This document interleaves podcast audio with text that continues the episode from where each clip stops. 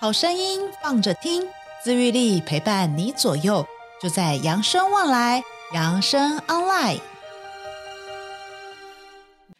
嗨，各位亲爱的听众朋友们，大家好，欢迎来到我们今天的扬声望来，我是欣洁。今天呢，我们要来聊一聊一些关于呃高龄蛮有蛮多很有趣的一些议题哦。呃，我们通常都会对于这个高龄呢，都会最害怕的事情，我们可能都是害怕老了之后会卧病啊、卧床啊。吼，那当然就是说。今天呢，我们邀请到一个非常特别的来宾，要来跟我们聊聊。那我们今天这个特别来宾是谁呢？来自我们这个南山人寿健康照护企划部的我们的副总。哇，这是我们南山最优雅的代表了。如果大家有来春聚的话，应该有看到我们这个副总，我们的陈碧玉伊娃。那我们欢迎伊娃。各位扬声的朋友们，大家好。是是是，我们今天为什么会来邀请到伊娃呢？因为呢，这个南山啊，今年哦，应该是说南山已经连续三年了，对不对？跟我们工研院合作，他们做了一个这个长期这个呃做这个长照领域的一个研究，今年是第三年了，对不对？那想问一下，我觉得蛮特别的，就是说，哎。怎么会有一个保险公司想要来关心这个？因为老实说，我们一直都说这个领域不是一个特别大家很喜欢谈的领域，然后你看说不是一个特别讨喜的领域，所以想问问看，哎，南山怎么会想说连而且连续三年哦，很有心在这一块领域？那我们请伊娃来跟大家谈谈看，为什么这三年后都在认真在研究我们这个场这个关于这个高龄的这些调查呢？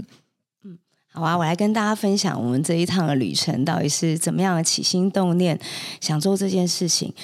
南山在三年以前呢、啊，就是呃成立了就是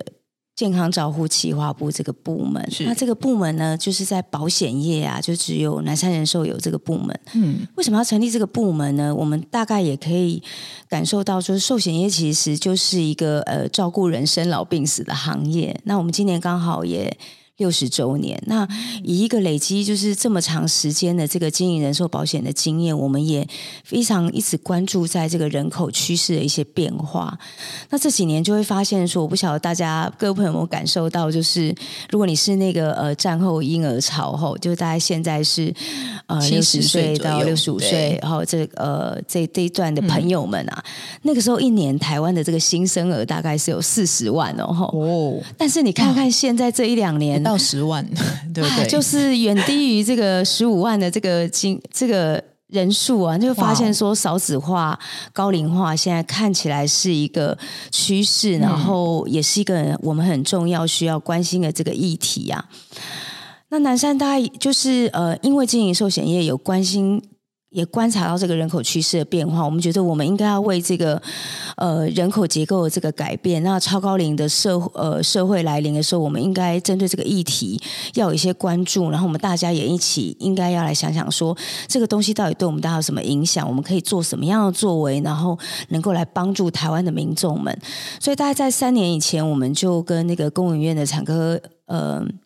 国际这个研究所，他们对产业有非常多的这个趋势跟观察的研究。我们就想说，针对这个高龄的议题，我们一起应该来做一些研究，然后来呃了解一下这些趋势。所以第一年我们在做这个白皮书的时候，那个时候呃政府也是很认真的在推这个高龄的议题。然后他就是呃大家，我想大家现在耳耳熟能详，讲到长照二点零，大家都应该有一点点概念这样。所以我们在第一年做这个白皮书的时。时候，我们针对这个高龄议题，我们就想，嗯，了解一下民众对于这个长照的这个议题的想法跟担忧是什么。大概第一年的主轴是这样，然后呃，透过这个方式让大部分民众都了解完之后，那也可以让他理解说，哎，那其实他应该。针对这个议题，要关心什么？要早一点开始做一些呃未来老的这个规划。但到第二年的时候，在二零二二年的时候，我们呃觉得这个议题不应该只是做一年，而是应该是一个长期的关注。嗯、然后我们要怎么样把这个议题延伸下去，能够让更多民众了解到这个超高龄社会即将来临的一些观察。这样，那二零二二年的主轴，我想那一年有一个很重要的事情，就是在整个全球都知道，就是疫情 吗？哦，就是大家回想一下，那一年就是有一个呃，英国女皇在二零二二年的时候，她、哦、就去呃天上了。对对对。然后那一呃，但是她就是也是很长寿，嗯。然后她在呃那个时候，我觉得每一个人都。很希望说，如果有一天我要老去的时候，我一定要像女皇一样的优雅，然后我最后就是只有呃倒下来一天之后，我就能够开开心心的去天上。所以第二年我们嗯、呃、有这个呃启发之后，我们第二年做的主题主要是看说怎么样去延长这个健康余命哦。那因为台湾跟其他的国家，我觉得有一点呃。比较不一样的是，我们的不健康余命其实很长，嗯、就是你的平均寿命减掉，你自己可以自足、嗯、自己照顾自己的这个健康寿命，中间其实相差了八年。嗯，那这个是如果倒下去之后有八年不能自主，然后这个对家人的负担是很大的。所以第二年我们的这个专注点就在想说，哎，大家怎么样一起努力，来把这个八年的不健康余命可以缩短。所以第二年我们做了蛮多，就是怎么样去做这个健康促进的这个。想法，我们要更积极的去照顾自己的健康。是，那到今年二零二三年呢？呃，有一个我觉得现在大家都很清楚的这个想法，就是我们都有一直听到说，二零二六年台湾就要迈入超高龄社会。超高龄社会是什么意思呢？就是表示台湾的人口有二十 percent 会是超过六十五岁以上。那这个其实是一个蛮值得大家正视的问题，而且这个超高龄的这个议题也不会只有长辈们或是乐龄者有关系，嗯、因为人口结构的这个变化，再加上少子化这个状况，其实呃未来呃有这么多的老人家，我们。整个社会，呃，家庭需要照顾，那其实劳动力又一直不断的减少，所以超龄社会的这个挑战跟来临，它其实是一个对每一个跨世代都是一个非常。挑战的这个未来，那这个议题怎么样让大家及早就是有这样的想法？那我们觉得很重要。嗯，所以在二零二三年的时候，我们这个白皮书就会定调在说，怎么样一起去跨世代的人去了解到这个超高龄的这个议题。对，那这个议题就是台湾现在老化这么严重，嗯，那我们怎么样从各个世代的这个感受当中，然后我们。得到了什么样的想法跟洞察？嗯、那这个洞察，我们每一个世代应该要怎么样去积极的努力？对，然后去呃迎战这个超高龄社会的这个来临。嗯、所以第三年的主轴就会定调在这个部分啊。是是是，我觉得刚刚这个依法讲的很好。我觉得我们关于这个高龄化这件事情哦，真的不是只有说，哎，大家可能觉得哦，是不是只有高龄者才要注意？没有，真的，它是一个跨世代的一个，大家都要去注意。所以今年南山的这个主题就是。超超高龄社会跨世代需求痛点调查报告，哇，是痛点调查报告，所以来问问看伊法，就关于这个痛点调查报告，有发现什么痛点吗？可以来跟大家分享一下。我们其实今年这个呃报告大概就是收集了。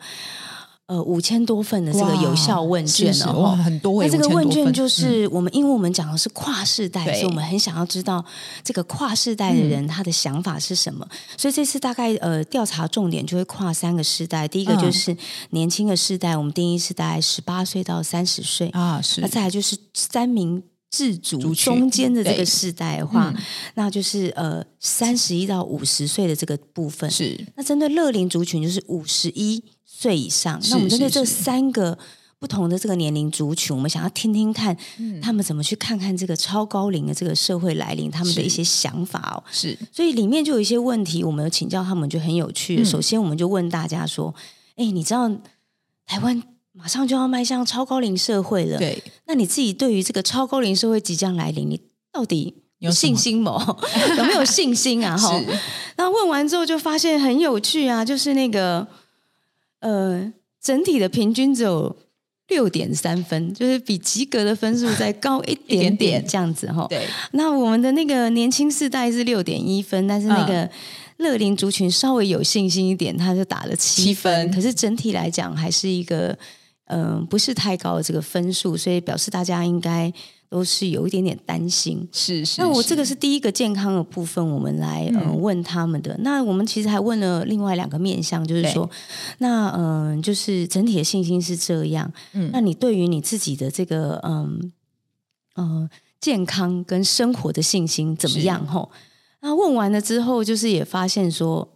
好像分分数也是差不多哈，差不多 就是一个六点四 分的这个这个平均哈，所以跟刚才整体的这个平均也是差不多。然后接接下来就问他说：“好啊，如果你就是只有这样子，那你到底准备好了没？你自己觉得你的财务准备好，对你你的这个超高龄的这个生活要来临的时候，你怎么样？哈啊，分数也是差不多一样，差不多一样。所以整体就是一个六点三到六点五的分数，而且大家看到这个三明治族群对于财务还五点九，连及格都没有啊。对啊，就是更担心，因为现在的这个年轻世代，我觉得他跟乐龄族。嗯、呃，同样乐龄族在他这个年纪的时候，我觉得台湾的社会环境也不一样。那时候的利率水准，当时的利率水准其实比较高，啊、利息比较高。对，那时候存款可能那个、嗯、一那个一年的利息可能还有那个六趴到八趴以上。以战后婴儿潮来讲，那个时候真的是算就是台湾就前烟角木的时候。哦，对，就是经济正在起飞啊，对，真的。然后那个银行的利息利率都很好、啊，很高。可以看看现在的年轻人他。现在银行的利息多少钱啊？一好一点的一点多。对呀、啊，你看这中间差了多少倍？所以他如果同样是呃，然后另外就是求他们一开始进入这个薪资的这个成长，过去这二十年其实这个成长的比例也不是太大。对，然后房价倒涨的蛮多的。哦，对耶，真的，最近好多朋友都说，哎，奇怪，怎么人口已经负成长了，为什么房价还一直涨？这样，这个我也是蛮好奇为什么。对呀、啊，所以就是的确，他们现在身处的环境跟嗯。呃就是过去乐龄族真的是蛮不一样的，嗯、是真的，所以可以感受到说他们对压力也很大，压力真的是蛮大的。嗯，对。那我们其实也有问他们说，哎，有一个蛮有趣的问题，我们也是想问问他们说，哎，那你自己觉得哈、嗯，你自己现在身体的年龄啊，你自己感受你现在身体的年龄跟你实际年龄的差异怎么样？是。那做出来这个调查的这个结果很有趣哈。那个大家可以来猜猜看，然后那个那个年轻人到底觉得他对？你觉得你自己身体比较年轻，还是这个实际年纪跟你的身体年纪状况？对呀，就是杨生的朋友们也也可以来猜猜看。哎，我觉得我很年轻，我觉得我应该有年轻五岁吧。对，心姐的确是看起来很年轻，像永远的十八岁。对，我觉得我应该年轻有五岁吧。但是那个调查发现，真的是有点跌破大家的眼镜哦！哈，我会发现说，那个年轻世代调查出来之后，只有百分之二十四的人觉得自己比自己实际年龄年轻。年轻。然后整体的平均来看，那个年轻人觉得我是比自己的实际年龄。年龄后年长二点五岁，对 哦，所以看起来年轻人就是欸，感觉上对自己的那个 那个呃身体身体的那个那个不是很有信心，对，真的，我想是是现在那个都是网络原生时代，花很多时间那个。在这个打电脑工作，然后呃，没有照顾自己啊，就是有一种自己觉得好像自己生活形态也不好，但是又没有去改变，所以自己觉得啊，我好像应该身体比较老吧？嗯、对呀、啊，就是这个，就是从调查结果看出来，年轻人好像觉得自己是比较老一点，这样。对，啊，有一些人可能也是想说，我看起来比较成熟一点，可能也是比较稳重，也许这个也是一个 想法。但我觉得还蛮有趣的，倒是反而是这个乐龄族群五十一岁以上的人，他们都觉得自己比实际年龄年轻四点三岁。哎，其故其实我是乐龄族群。我也觉得我比自己年轻五岁。对，养生的朋友们是不是都很有活力？我想那个好多养生的那个六零馆的朋友们，可能都觉得不止哦，就是可能还年轻十岁以上都有可能。所以大家反而对自己的这个这个身体比较年轻这件事情，长这个五十岁以上的人，嗯、反而倒是五十一岁以上的族群啊，反而倒是挺乐观的。对，对、啊、我觉得这蛮有趣的。我在想说，现在是不是那个？那个长辈朋友们也其实也都蛮会照顾自己，每天都有认真的运动啊，对，有开心的这，这倒是，哎，这个我觉得倒是真的，这蛮有趣。因为前阵子我们也是有那个大学生来我们班实习这样子，那你就看到那个运动的时候，我真的记得那同学写的心得报告里面写说，这个运动量这么高，他们跟得上吗？因为连我二十三岁都跟不上人，我觉得还蛮符合这个报告里面的内容。对他们就是年轻人，反而真的运动跟不上你。对，对，所以这可能跟那个生活形态也是有一个蛮大的差别哦。嗯、所以长辈真的是蛮不错的、哦，就是做出来乐龄族曲，他们就觉得我平均都是年轻四点三岁以上，然后所以感觉上真的是一个银光闪闪的这个年代，然后人生真的没有退下来的问题哦，而是人生有一个更好的这个。这个时时光，真的真的。那还有什么其他有趣的，或是这次的这个还有一些让我们觉得哎不一样的想法？哎，我自己是有看到一个，我觉得我自己有惊惊吓了一下，算是惊吓吧哦。因为呢，这个里面有问到一题哦，就是说呃，关于这个长照部分哦，如果今天因为这个我们入住了这个机构，就是可能需要去呃安养院也好，或者是这个，总之我们入住机构的费用啊，哦。有一个最大的这个经费的来源，有超过六成是子女在支付。诶，我看到这个，我是自己有吓一跳，就是我觉得哇，其实就子女支付其实是在排名第一名嘛，对，然后再来才是可能是个人支付，所以我觉得哇，这是一个身为子女，我其实有吓到，我会真的觉得哇，就是有可能我将来。就是有要支付我父母如果他们这些医疗费的时候，我觉得难怪我可以理解为什么在这个中间三明治族群里面，对于自己的经济这么的没有信心，就是都不及格的状态。嗯，对，其实这个问题就是呃，也是一个蛮值得关注的问题，就是说，哎，你为什嗯、呃，如果有一天真的需要被别人照顾，是好，那被别人照顾就回来看，就是大家可能最担心的是。那我的健康，嗯、呃、的问题，所以其实不管哪一个族群，我们这次在做调查的时候，大家觉得它最会影响老年生活的那个前两大要素，哈、嗯，第一个就是。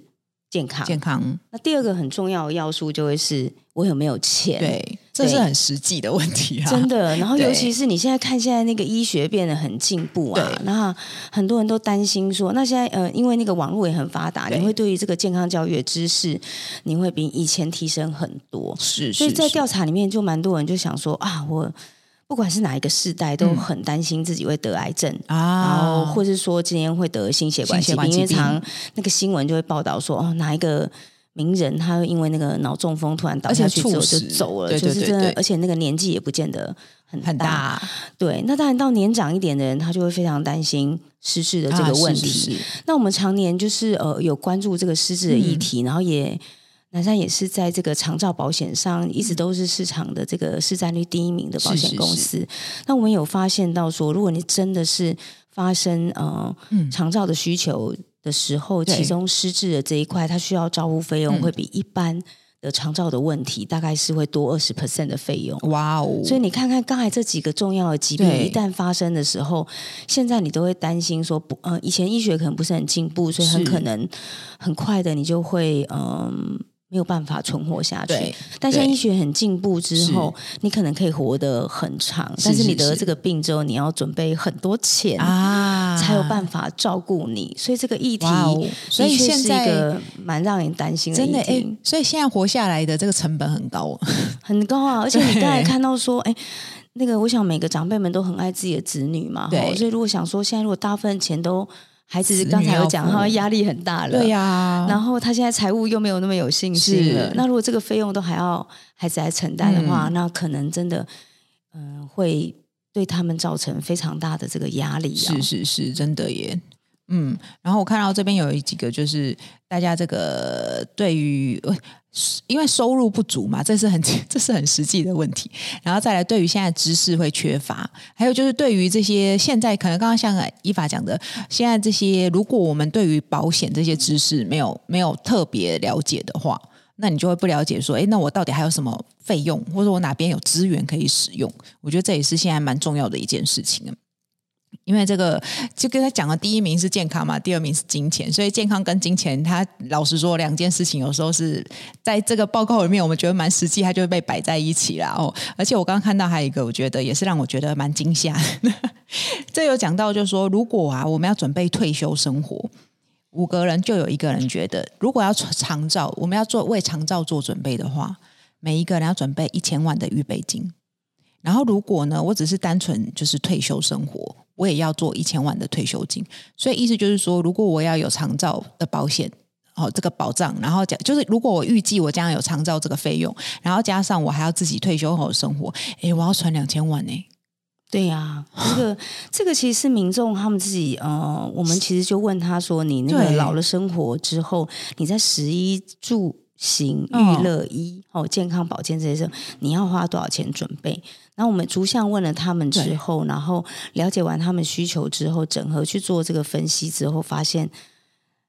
这个大家都觉得也。好像要准备一千万才有那个安全感，这样子哈、啊，所以这个其实我们在三年前有做做过类似的调查，嗯、那个时候的数据啊，大概比现在就是低了大概三百万以下，所以你会发现说，时间过了三年，同样对这个议题，那可能哎，大家会担心说，刚才我们讲到医疗进步了，可能嗯、呃、要花更多钱，是。通货膨胀可能是一个考量、嗯，还有一个点，我觉得是反映在民众们对这件事情的议题上，它其实真的是担。心，对，所以他觉得他需要准备更多，才能够去适应这个老的问题，尤其是我们一开始都讲说。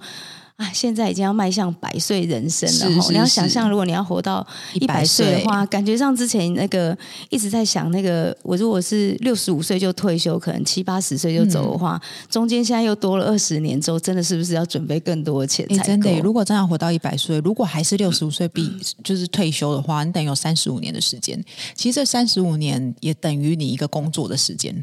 就是如果我们这辈子工作三十年，是三十五年也差不多啦。然后你再退休要再三十五年呢。嗯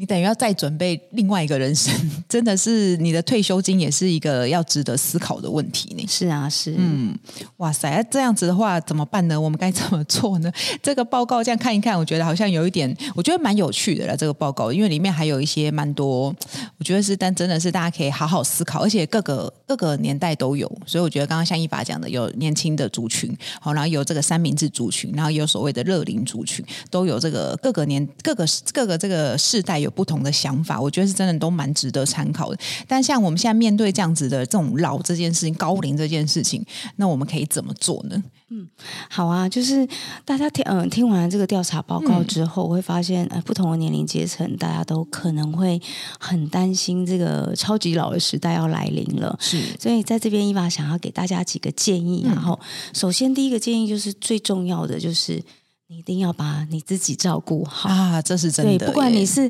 哪一个族群的朋友们，嗯、就是一定要把自己照顾好。因为你把自己照顾好，就像刚才讲的，嗯、你那个两大包钱长照准备金，可能就可以准备少一点，就好好专心准备你的那个生活费就生活费用就好了。你可以把那个长照金拿去玩，哎，一千万还蛮好玩的。对啊，你看啊，好像可以做很多事情啊，啊然后完成你人生的梦想，或是开始你很多没有做的事情。嗯、你可以在人生的第二段，就是只。只要你准备好，是 是是，我觉得这个，后来我觉得这个观念真的蛮重要。因为你想想看，如果我们今天真的因为为了将来我们如果要长照的话，准备一千万，那你有没有想过，你这一千万，假如我现在开始存，你要怎么存？当然，我们说各种方式嘛，你要买保险，嗯、你要去这个去买股票，哦，存基金都可以，你去投资都可以。但是其实我觉得认真想一想，那你有把这些钱投资在自己身上吗？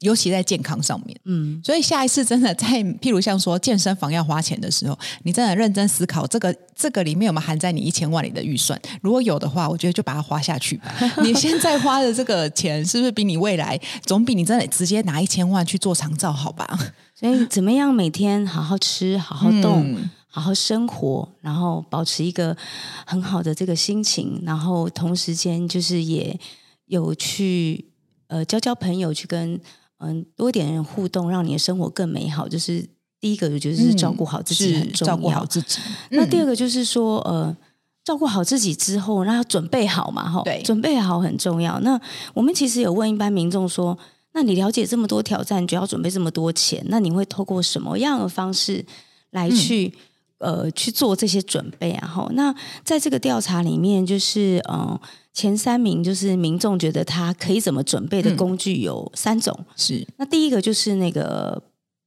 他要透过保险，对，保险大概是最多民众选的，再来就是股票跟基金投资，嗯、接下来是银行的定存。那因为我在那个保险公司上班，我就可以跟各位民众去分享说，那从保险的角度是可以怎么支持大家吼，或者是现在长辈朋友们听完之后，你可能也可以跟你的子女啊、哈孙女啊。呃，孙子去分享说，哎，那怎么样透过保险，保险的规划可以怎么去支持你去做这个，嗯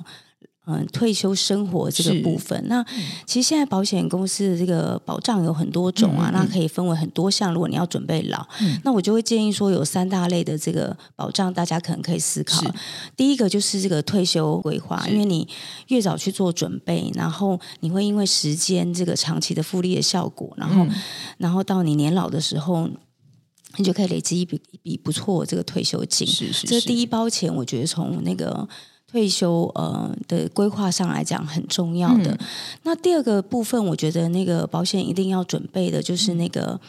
有关一些重大疾病，嗯，跟这个癌症啊、哈肠照这种，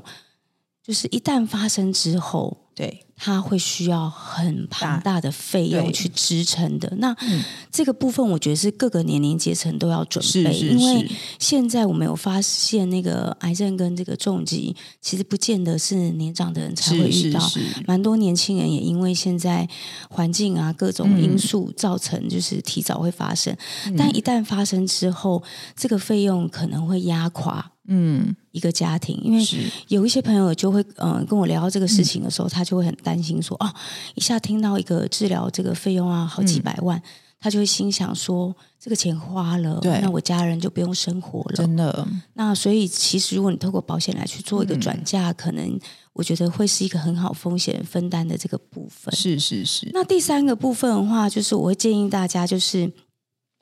可以，就是嗯，尤其是这个年轻跟三明治族，就会非常鼓励大家，就是你可以多买一些医疗健康的保险，因为你不见得会生大病，可是你可能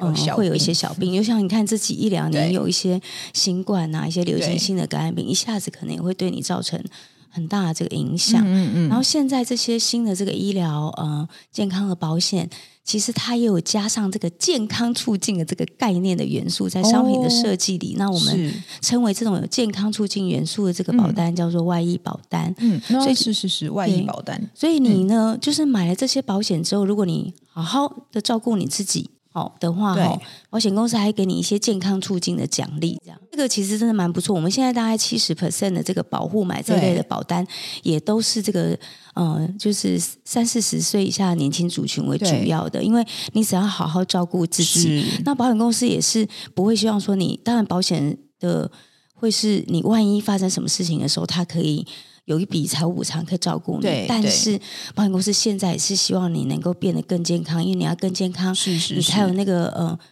那个本钱可以迈向我到一百岁。是 这一点，我真的也必须要说，我觉得目前就是我在我自己接触了，我觉得男生在这一块真的走得蛮前面，就是对于这种保护，要先把健康顾好。我们这个，我们因为我觉得真的保险公司不是说哦，因为保险公司也不希望理赔嘛，老师也是这样，老实说也是这样。对，然后所以我觉得这个是这一点，我真的觉得在南山在这一点上面真的是跟其他保险公司我觉得蛮不一样的哦。所以你看南山在这时候他们还成立了一个这个健康守护圈，就刚刚前面我们有提到的。那我们呢最后最后呢就是来问问看说，哎，我们这个南山的这个健康守护圈呐、啊，就是刚刚我们这样提了，刚刚伊娃有讲到几个方式，第一个好好照顾自己哈，第二个就是我们要来做好准备。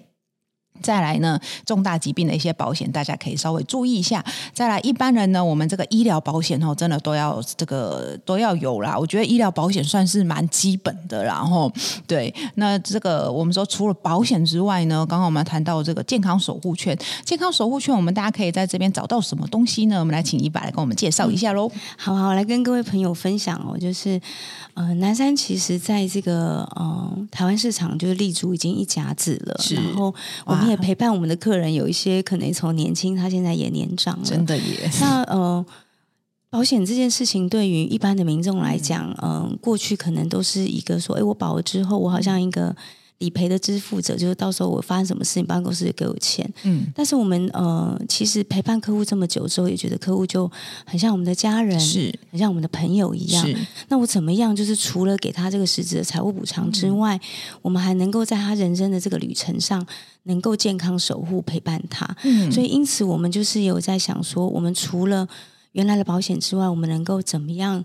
嗯，更照顾好我们的客人，然后我们的像我们家人一样的保护这样子。那所以我们就成立了这个健康守护圈。嗯、那健康守护圈的概念就是，我们希望就是我们所有的客人，不管他现在的健康状态是健康、亚健康、疾病或失能，我们都可以有一些对应的这个服务，然后透过这个打造一个健康生态圈的这个。呃，合作的这个模式，然后我们能够一起把我们的客人照顾得更好。所以这呃三年下来，我们成立了这个健康守护圈，推出了非常多的这个健康促进、健康照护，呃，还有一些暖心关怀的服务。那也有很多的保护，因为我们呃提供了这些呃照顾跟服务，让他的身体可以更健康，或是他。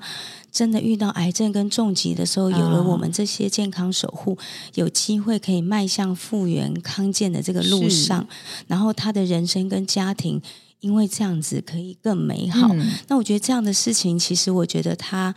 本身的概念就是，其实有一点点这个 ESG 吼，就是符合这个我们希望这个地球跟台湾社会要永续，永续然后针对于健康促进这件事情，大家都这么关心，然后从。南山人寿的角度，我们也希望能够尽一份心力，这样子。然后，所以我们其实呃，为了要就是把这么好的这个服务跟讯息带给我们一般的这个民众们啊，对，我们其实在这个南山人寿的这个呃。部分我们有特别打造了一个这个健康数位的平台，可以给一般的广众跟保护都可以分享，哦、所以也欢迎养生的朋友们，嗯、有空啊，就是你 Google 一下，找一下健康守护圈，那你就可以在这里看到这个数位健康的平台，里面有非常多实用的资讯，嗯、你可以上。去这个平台上啊，可以测测一下你的健康状况怎么样？啊、而且最近有个脑力，是不是有个脑力可以测啊？对对对，对对对，我们因应就是今年的这个。白皮书的发表，我们刚好五月份的时候，就是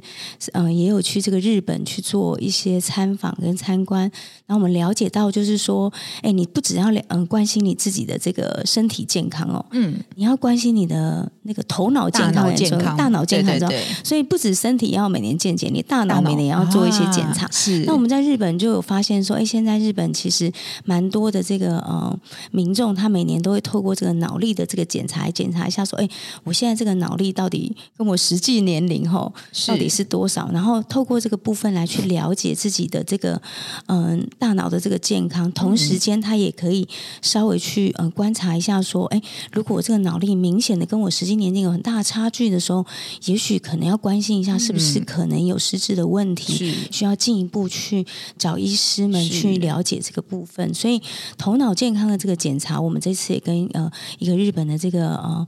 这个专呃专业的这个机构啊、呃，我们未来会在呃一两个呃这一两个月的期间，会提给一般的民众有机会也可以去尝试感受一下这个脑龄健康的这个检测。是是是，对。然后还有关于我们今天讲到的这一份这个白皮书这个报告，我们也可以从网络上看到，对不对？对呀，在那个健康守护圈的平台里面，我们有特别做了一个呃，针对这个议题做了一个主题的网页，然后叫如何面对一百岁的人生。哦，那我们欢迎啊，养生的朋友们都可以上去看一看，在这上面你可以看到今天伊娃跟大家分享这个完整的这个白皮书的这个内容，主要是想要。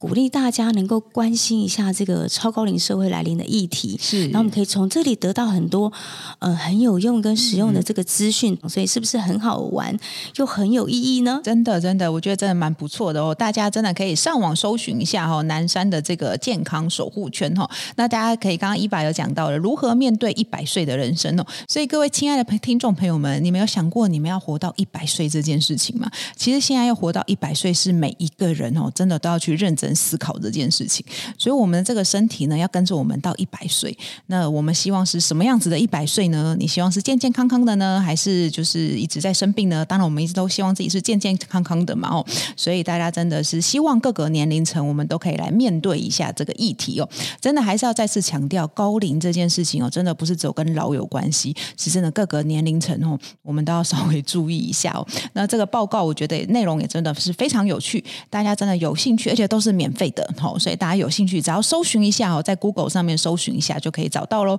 那我们今天呢，节目就到这里喽。我们再次感谢伊娃来到我们现场，谢谢伊娃，谢谢，拜拜，拜拜，养生望来，我们下一次见。本节目由扬生慈善基金会公益赞助播出。点亮希望的光，有人漫步人生长廊，幸福路上天都充满阳光。